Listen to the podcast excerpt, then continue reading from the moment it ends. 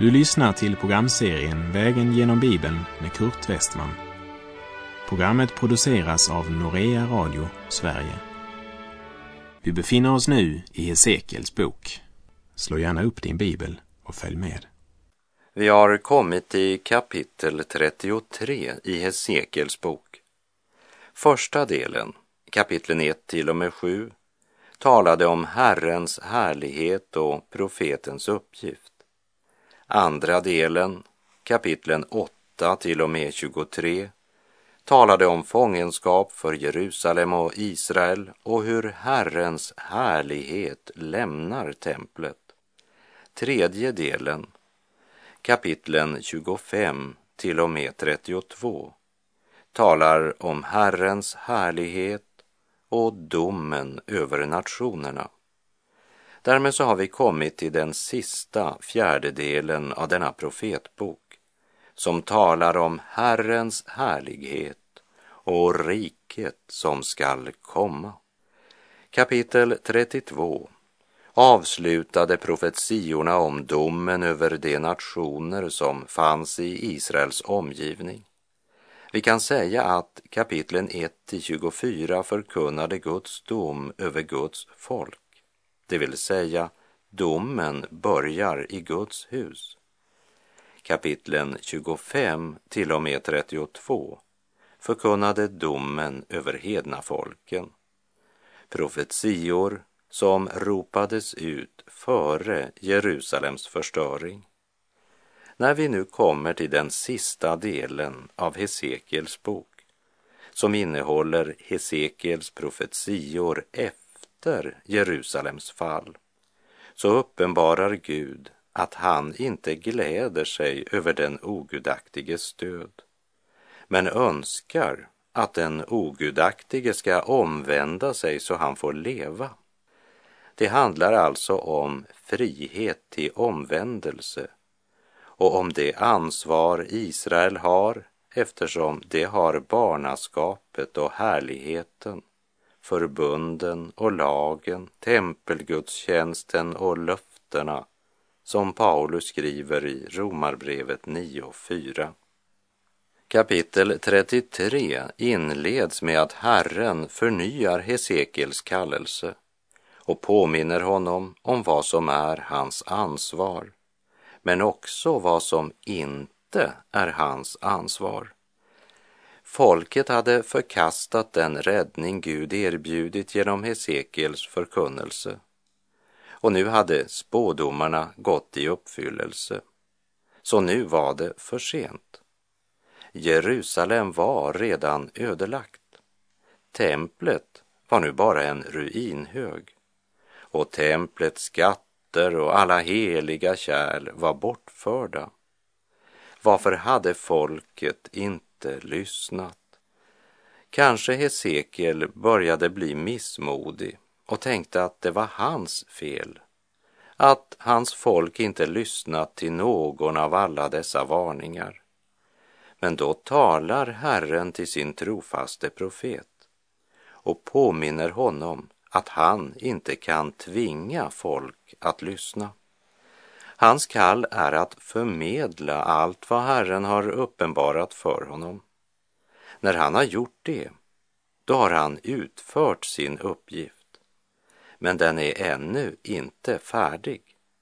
Nu ska han förkunna Guds ord för alla sina landsmän som lever i fångenskap i Babel på grund av sina synder.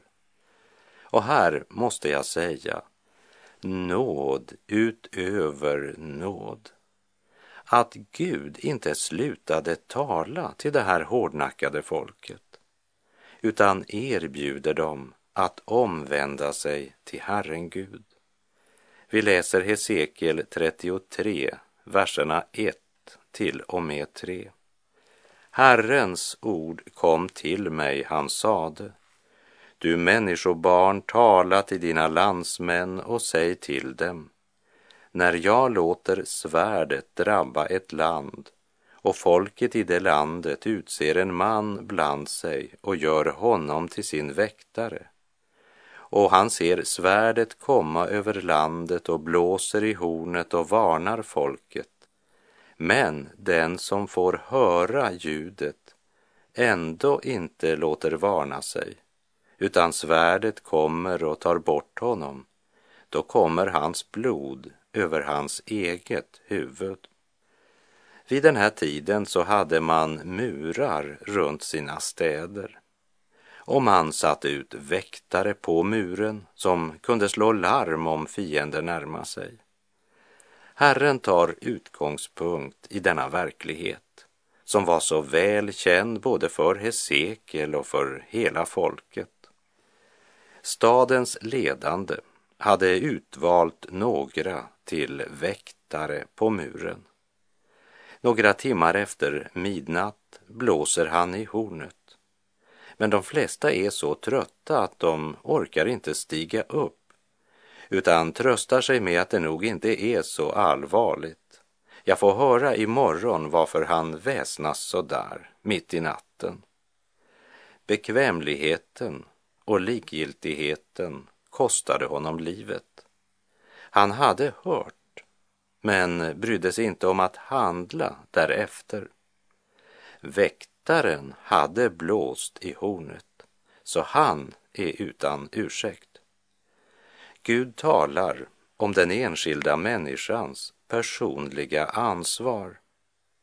Det är allvarligt att tänka på, för vårt land är fullt av folk som i kötslig bekvämlighet förtränger Guds kallelse när man i sin orättfärdighet undertrycker sanningen.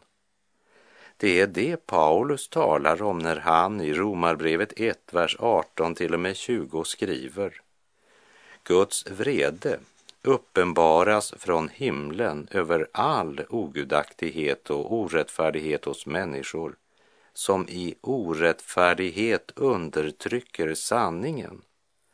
Det man kan veta om Gud är uppenbart bland dem.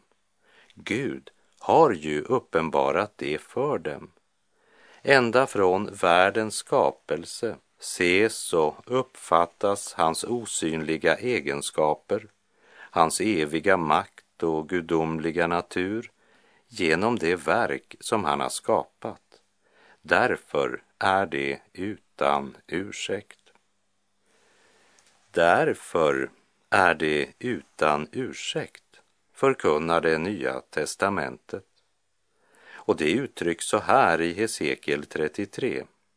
Den som får höra ljudet ändå inte låter varna sig, utan svärdet kommer och tar bort honom. Då kommer hans blod över hans eget huvud. Gud tröstar Hesekiel genom att påminna honom om att profeten har ett begränsat ansvar. Profeten ska blåsa i hornet men det är den enskilda människans eget ansvar att lyssna. Därför är de utan ursäkt. Hesekiel 33.5 Han hörde ju ljudet, men lät inte varna sig. Därför kommer hans blod över honom själv. Om han hade låtit varna sig så hade han räddat sitt liv men han ville inte låta varna sig. Därför är han utan ursäkt.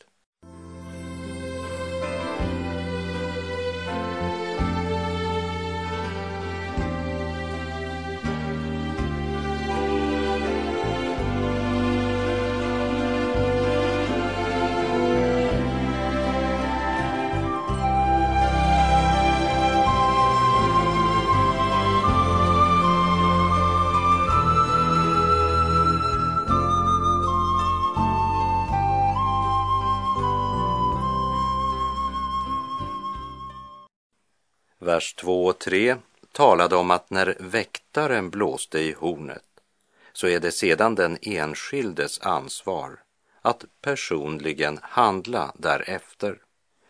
Men situationen kan ju vara en annan, säger Gud i vers 6.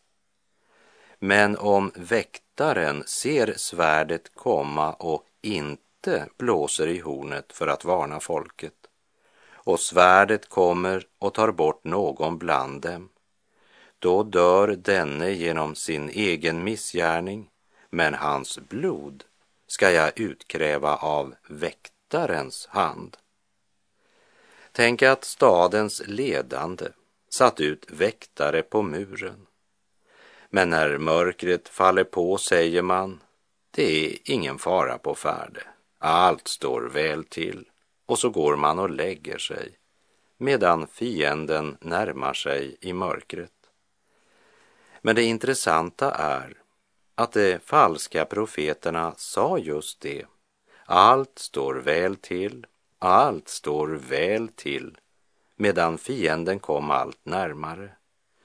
Men de var upptagna av helt andra saker, så de såg inte fienden. De var så upptagna av att själva vara omtyckta. Folket, de kommer att dömas för sina synder. Men Gud kommer att hålla väktaren ansvarig därför att han inte varnade sitt folk. Allt står väl till var de falska profeternas populära budskap medan den fruktansvärda fienden närmade sig med hast. Hesekiel hade trofast förkunnat Guds varningsrop som sa att Babylons armé var på väg för att inta och ödelägga Jerusalem. Men det budskapet var ju inte alls roligt. Så det bestämde man sig för att så dystert kan det ju inte vara. Så det tror vi inte på. Gud påminner nu Hesekiel än en gång vad som är hans uppgift. Vers 7 och 8. Du människobarn, jag har satt dig till väktare för Israels hus för att du på mitt uppdrag skall varna dem när du hör ett ord från min mun.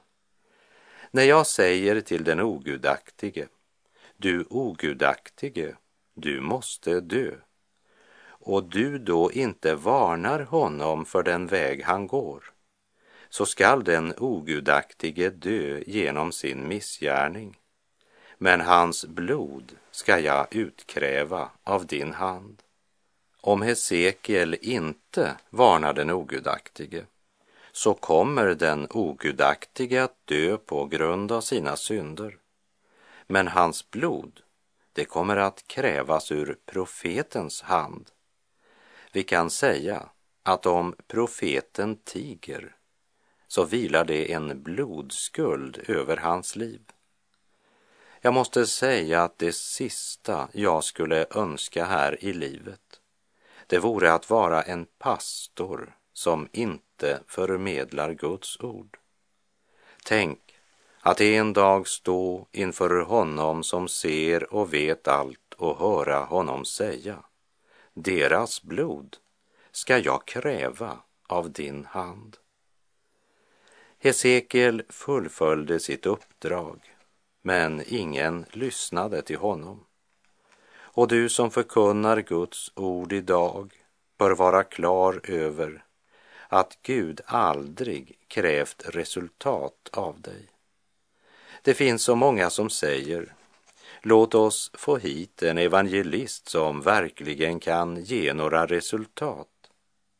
Men att få folk att komma fram efter ett möte är inte av avgörande betydelse.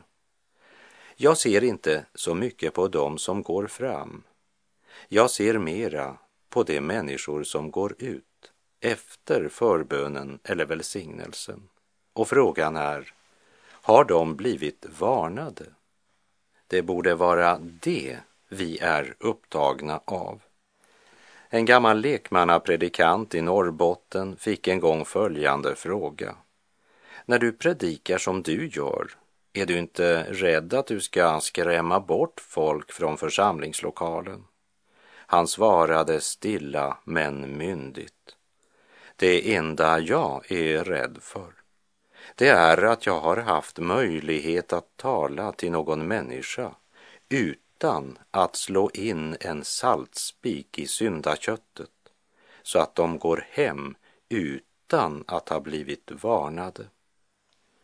Om människorna inte varnas hålls präst och pastor ansvariga.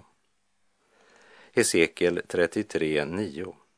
Men om du varnar den ogudaktige för den väg han går, för att han må vända om från den, och han ändå inte vänder om ifrån sin väg, då ska han dö genom sin missgärning, men du själv har räddat ditt liv.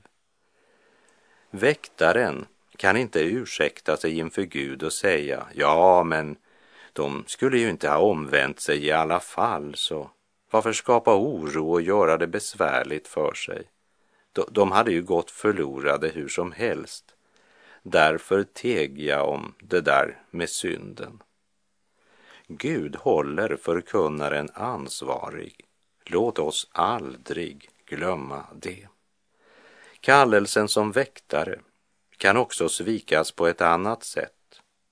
Inte genom att tiga, men genom att istället för den klara, väckande trumpetsignalen så håller man långa, vackra föredrag som imponerar och smickrar åhörarna. Som Guds barn är vi skyldiga att låta världens barn veta att Gud kommer att kräva varje människa till räkenskap en dag och att syndens lön är döden. Att väcka någons samvete skapar ofta irritation hos den som blir väckt. Men om inte du och jag som är Guds barn ska varna den som vänt Gud ryggen, vem ska då göra det? I början av kapitel 2 i sitt första brev till Timoteus så talar Paulus om att föra ett lugnt och stilla liv, på allt sätt gudfruktigt och värdigt. Sådant är rätt och behagar Gud, vår frälsare, som vill att alla människor ska bli frälsta och komma till insikt om sanningen.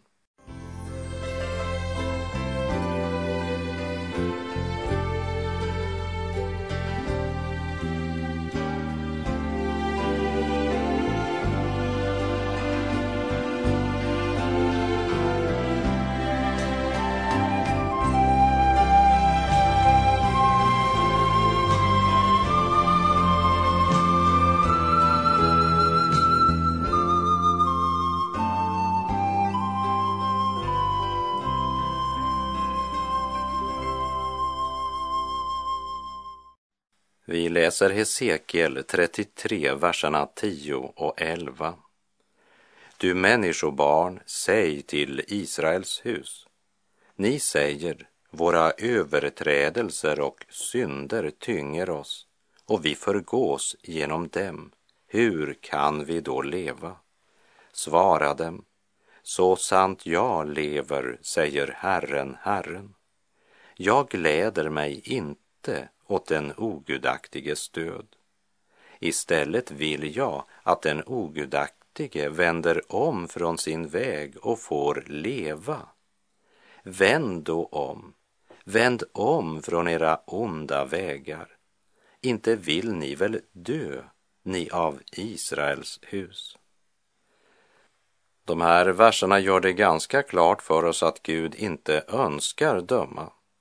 Gud är kärlek, men han är också helig och rättfärdig och han kan inte se mellan fingrarna med synden. Genom att låta synden få konsekvenser redan här i tiden vill han väcka människan till omvändelse och räddning. Han vill frälsa människan och gör allt för att hon ska inse att Herren är Gud, så att vi vänder oss till honom. Vi läser Hesekiel 33, vers 12. Men du, människobarn, säg till dina landsmän, den rättfärdiges rättfärdighet ska inte rädda honom när han syndar.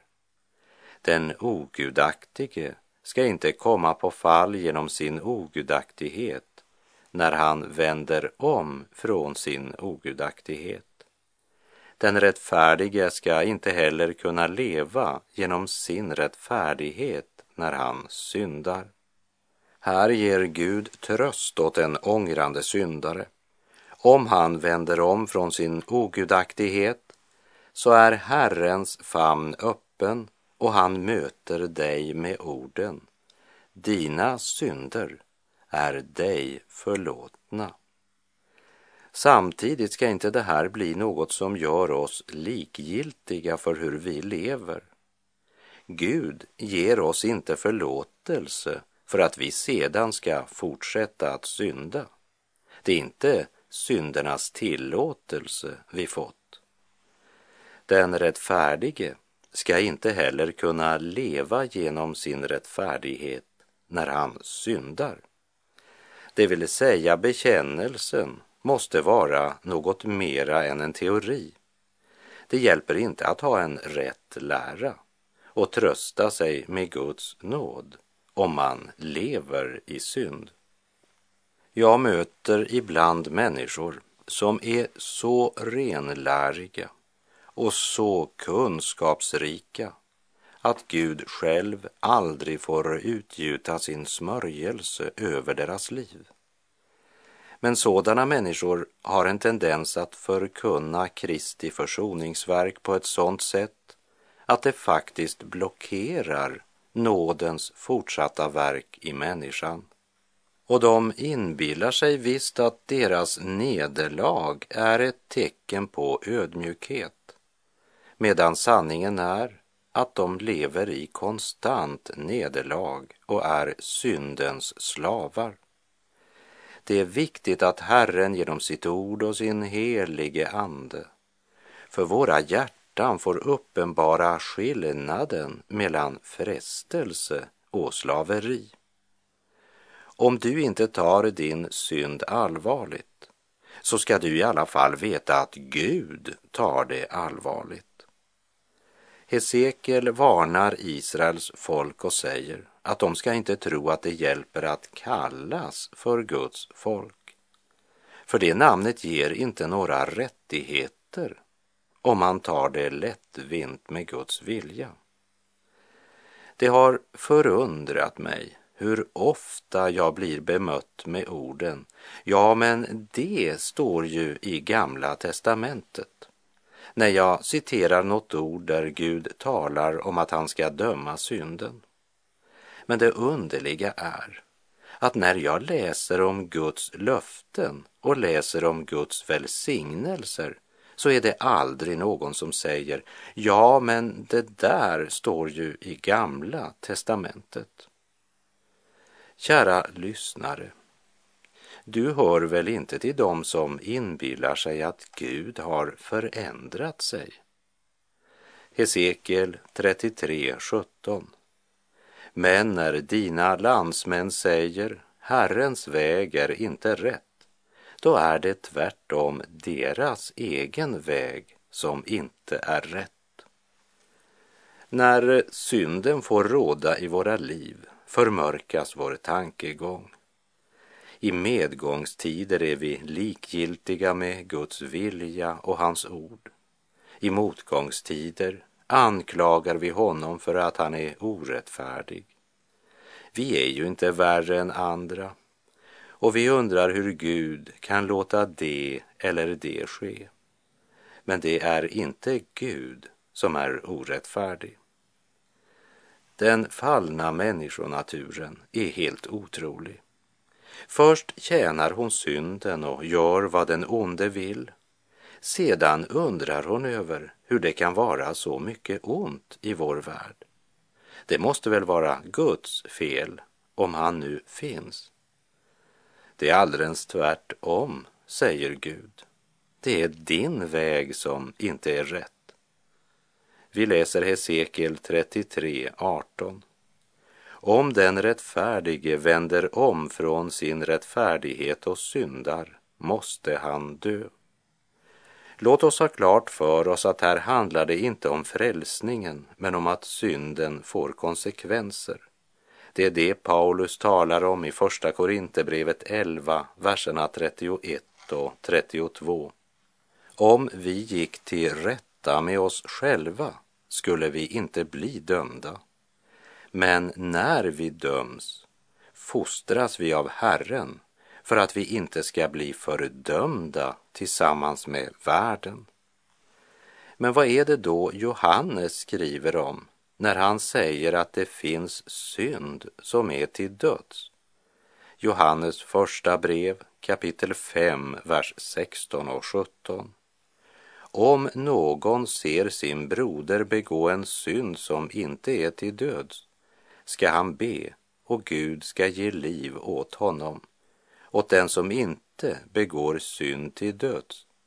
Det finns synd som är till döds och jag säger inte att man ska be för den. All orättfärdighet är synd, men det finns synd som inte är till döds. Här talas om den fysiska döden. En del kristna döms för sina synder genom fysisk död. De hade levt längre om de inte levt i synd. Men det betyder inte att alla som får ett kort liv dör på grund av synd. Det är inte vår sak att döma andra. Men låt oss ransaka oss själva i Guds ords ljus. Och med det så är vår tid ute för den här gången. På återhörande om du vill. Sök Herren medan han låter sig finnas. Åkalla honom medan han är nära. Och säg till Herren, döm mitt hjärta här i tiden innan världen döms av dig. Och när tiden är förliden, i ditt domslut fria mig. Herren vare med dig, må hans välsignelse vila över dig. Gud är god.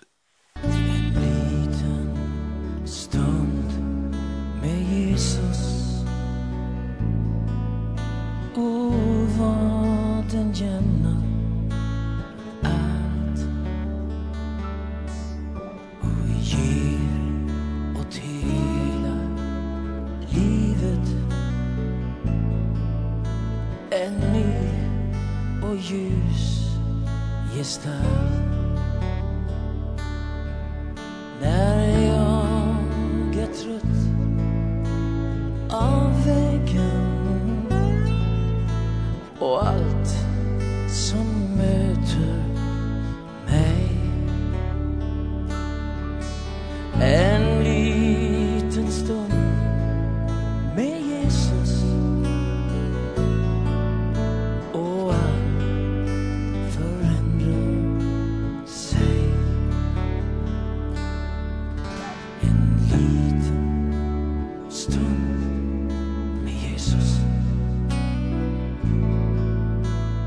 Vad